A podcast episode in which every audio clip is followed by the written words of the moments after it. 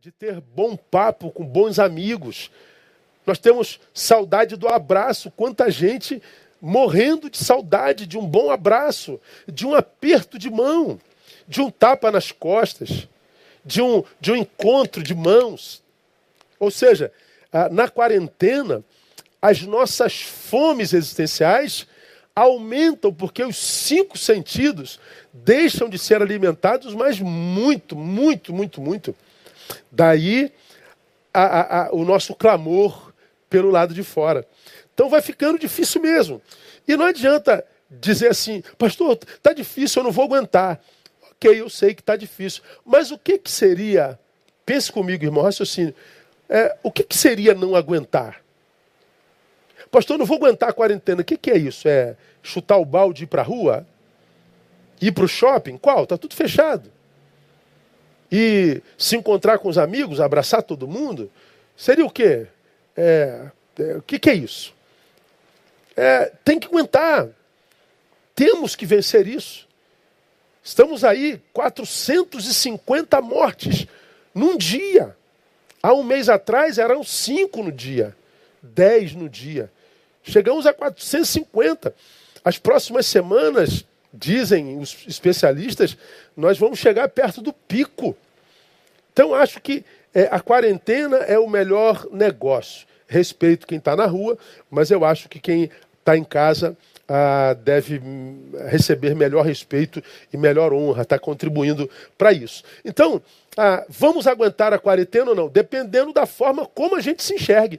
Não é dependendo da forma como a gente enxerga a quarentena não depende da forma como a gente vê o número de dias da quarentena, é como a gente se enxerga que a gente vai é, é, é, encarar a quarentena.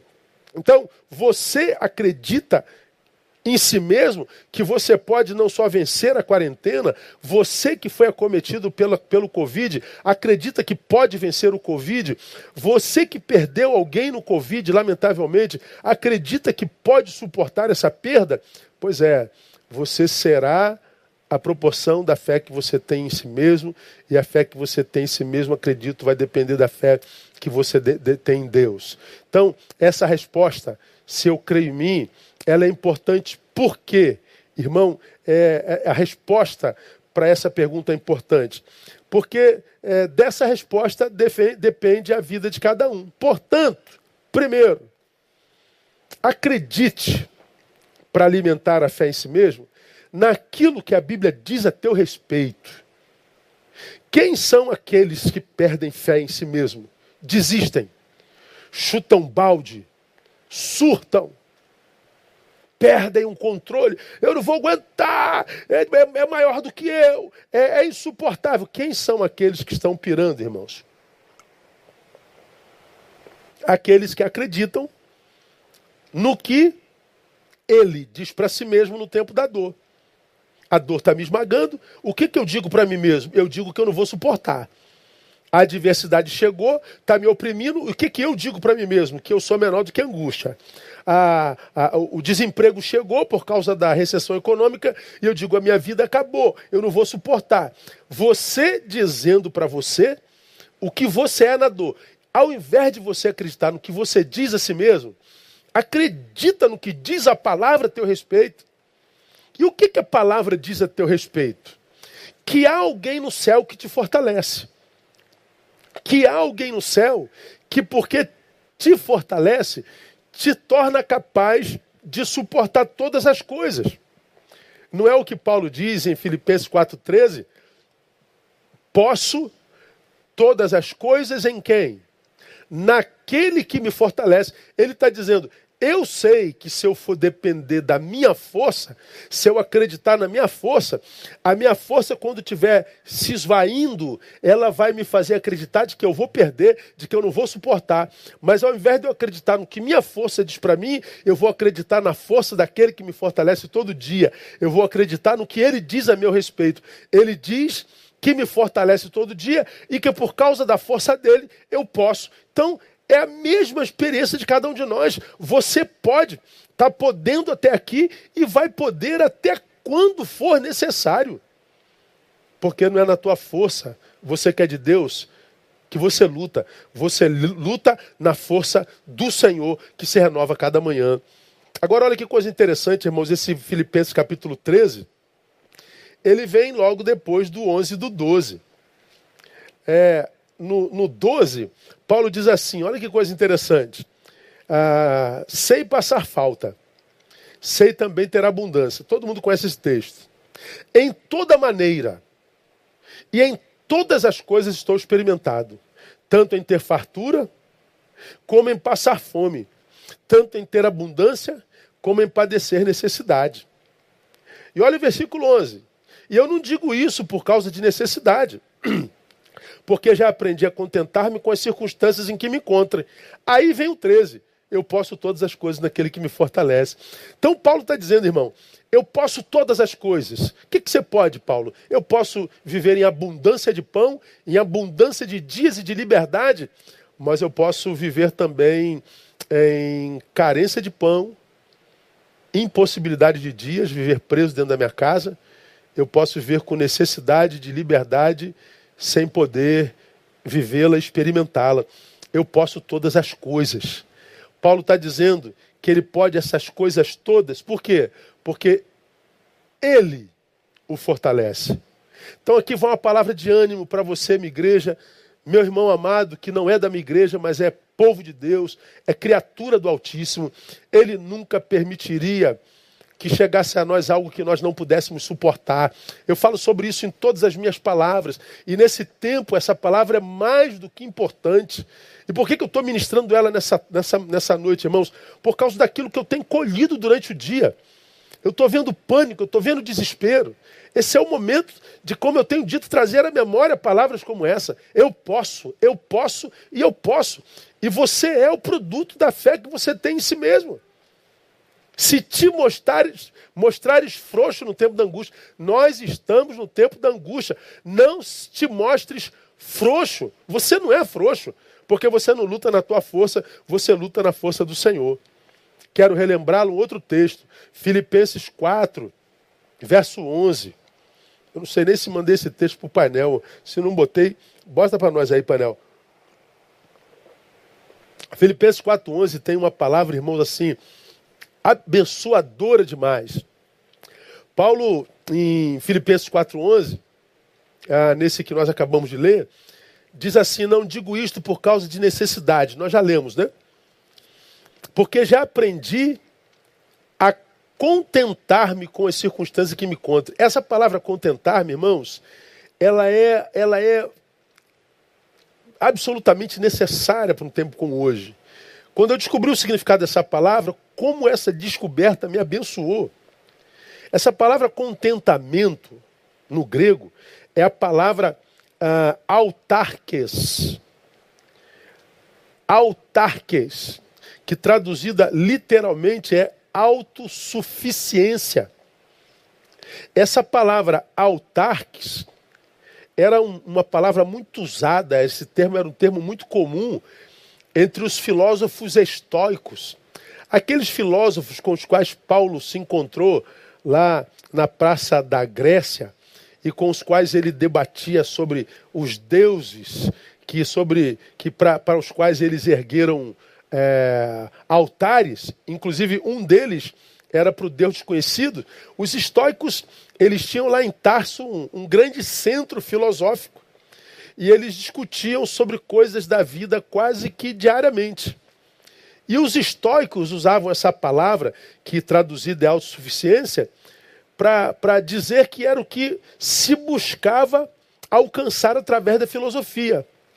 Eles iam conversando sobre a vida, conversando sobre a vida, evoluindo no conhecimento dessa própria vida, na administração dessa própria vida, e eles acreditavam que, como produto da filosofia, do, do grande nível de conhecimento, de evolução humana e mental, intelectual, a pessoa alcançaria autarques, ou seja, autossuficiência. O que, que para eles é autossuficiência autarques? É um estado em que o ser humano chega, em que ah, as emoções provocadas pelas circunstâncias externas não teriam permissão para perturbar a tranquilidade íntima do indivíduo.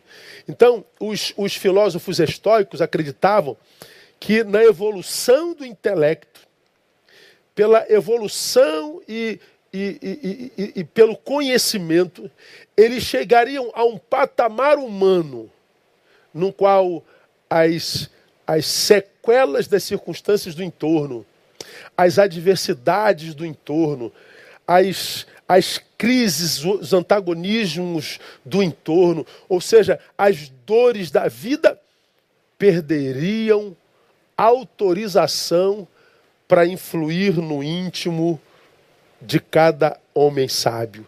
Ou seja, nós chegaríamos a um patamar que nada na vida exterior tirariam a tranquilidade interior. Você já imaginou isso, irmãos? Você passar pela vida sem ser tocado por dor alguma. Você passar por, por todas as adversidades da existência, sem que nenhuma dessas adversidades perturbaria teu sono, teus afetos, tua tranquilidade, tranquilidade. É, nenhuma delas abalaria suas emoções, perturbaria jamais. Pois bem, os filósofos acreditavam que pelo conhecimento chegariam a isso. Não chegaram. Pelo contrário, irmãos, quanto mais conhecimento, mais angústia. Quanto mais eu sei, mais angustiado me torno. Porque a gente descobre na filosofia que quanto mais eu sei, o que eu adquiro através desse conhecimento não são respostas. Quanto mais eu sei, eu faço é mais perguntas. Quanto mais eu sei, imaginavam eles, mais respostas eu teria. É, foi o contrário. Quanto mais eu sei, mais perguntas eu faço. Portanto, quanto mais eu sei, mais angústia tenho. Mas Paulo vem e diz: porque eu já aprendi a contentar-me com as circunstâncias em que me encontre. Paulo está dizendo: com a força daquele que me fortalece, eu sou capaz de passar por qualquer circunstância eu sei é, suportar qualquer circunstância. E o que, que eu acredito, porque Paulo era ser humano como eu e você, que ele não está dizendo que, como os filósofos, ele não era mais tocado pelas circunstâncias, mas nenhum toque circunstancial era capaz de impedi-lo de seguir até o final daquele dia, dormir naquele dia e acordar com esperança no dia seguinte. Isso é evangelho. Não me retira a humanidade. Eu sou tocado sim. Um quê de ansiedade me toma assim? É possível que eu seja tomado por angústia assim?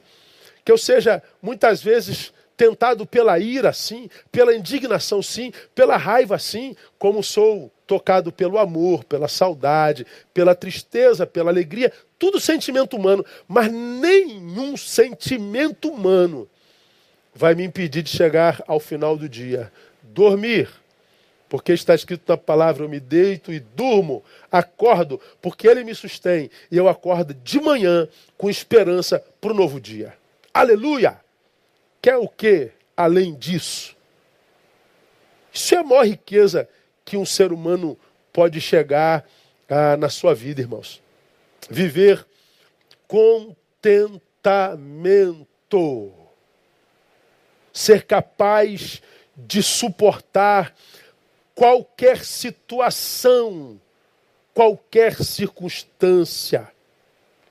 Paulo afirma nesse texto que a fé que agora possui sobre si o capacita para encarar qualquer obstáculo, humano ou não, como sendo um obstáculo possível de ser vencido.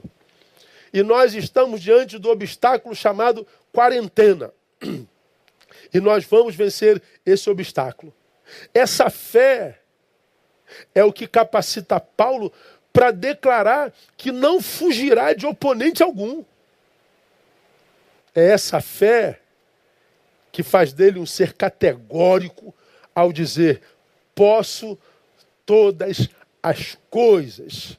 Então repete aí no seu sofá: posso todas as coisas. Em quem? Naquele que me fortalece. Então, meu amado irmão, minha ovelha amada, meu irmão querido, minha irmã querida, acredite no que a Bíblia diz a teu respeito. E a Bíblia diz que você pode. Louvado seja o nome do Senhor. Um segundo conselho para a gente caminhar para o final da nossa reflexão.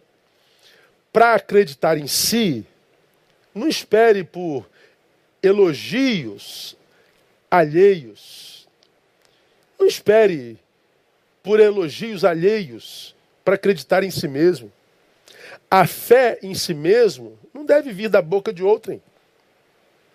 Não deve vir dos likes que você ganha na sua publicação. Não deve vir das visualizações que você tem da sua publicação. Essa fé em si mesmo, esse amor próprio, essa confiança, essa autoconfiança, não deve vir dos aplausos humanos. Não deve vir daquele que te segue nas redes. Não deve vir do outro jamais. Por que, que eu coloquei esse episódio aqui, irmãos? Porque é, eu, tenho, eu tenho percebido, irmãos, nessa geração, uma geração assim, como é que eu diria? Uma geração absurdamente carente afetivamente falando. Meu Deus, como, como que o ser humano presente precisa de, de like, de aparecer, assim. É, é absurdo, isso para mim é um, é, um, é um absurdo. Porque saiba você que essa absurda exposição que você faz é carência. Seja exposição da tua imagem, exposição do teu saber, exposição ah, da tua bondade, exposição. É, exposição frequente, constante, regular, que chega a ser viciante. Isso é o que? Isso é carência. A gente precisa do, do reconhecimento. A gente precisa do like. A gente precisa da, da visualização. Essa geração é uma geração que só se sente viva quando é percebido pelo outro, quando é notado pelo outro. De modo que a minha saúde, ela só é manifestada através da inveja do outro. Olha que coisa interessante, irmão. A minha estima vem da tua reação ao que eu eu exibo. De modo que, como eu falei aqui, se houver um bug tecnológico e eu não tiver nada para exibir e não colher a tua admiração, a tua inveja, o que sobra em mim é nada, é angústia. Isso tudo é carência afetiva. Carência é a designação dada quando existimos com a ausência de algo que nos foi sonegado. Quem é o carente? É aquele que existe com ausência de algo que deveria ser lhe dado, mas lhe foi sonegado. Por exemplo, eu sou um filho que não recebeu o carinho do meu pai, o reconhecimento do meu pai. Eu sou um, uma pessoa carente. Então, vou fazer de tudo para chamar a atenção de meu pai, mesmo que eu faça isso por rebeldia, por rebelião, por malcriação.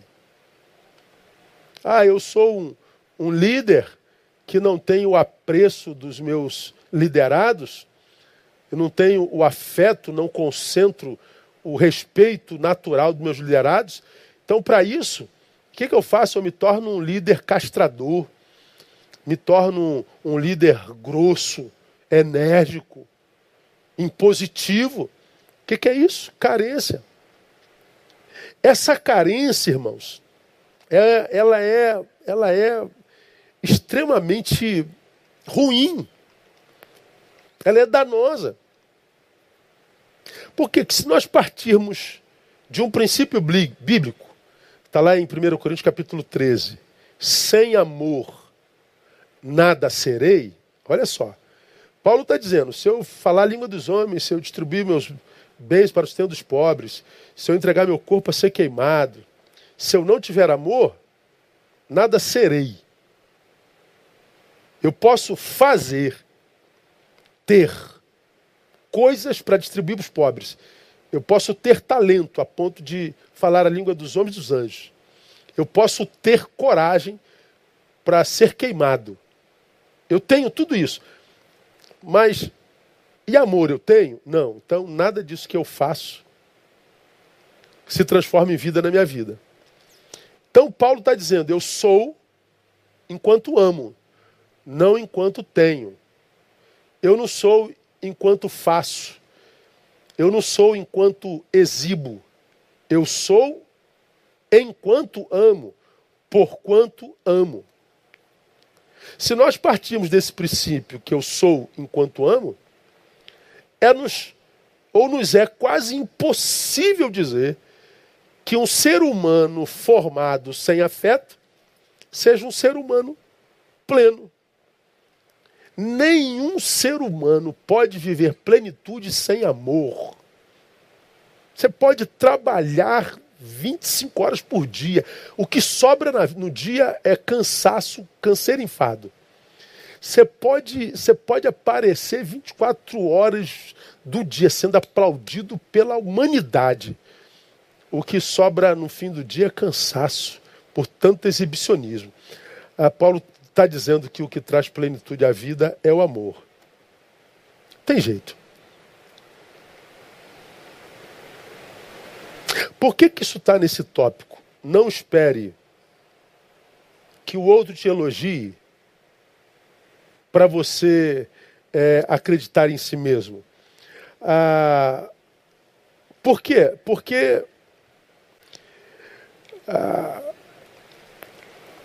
essa geração ou ser humano, é um ser humano que também está cheio de carências.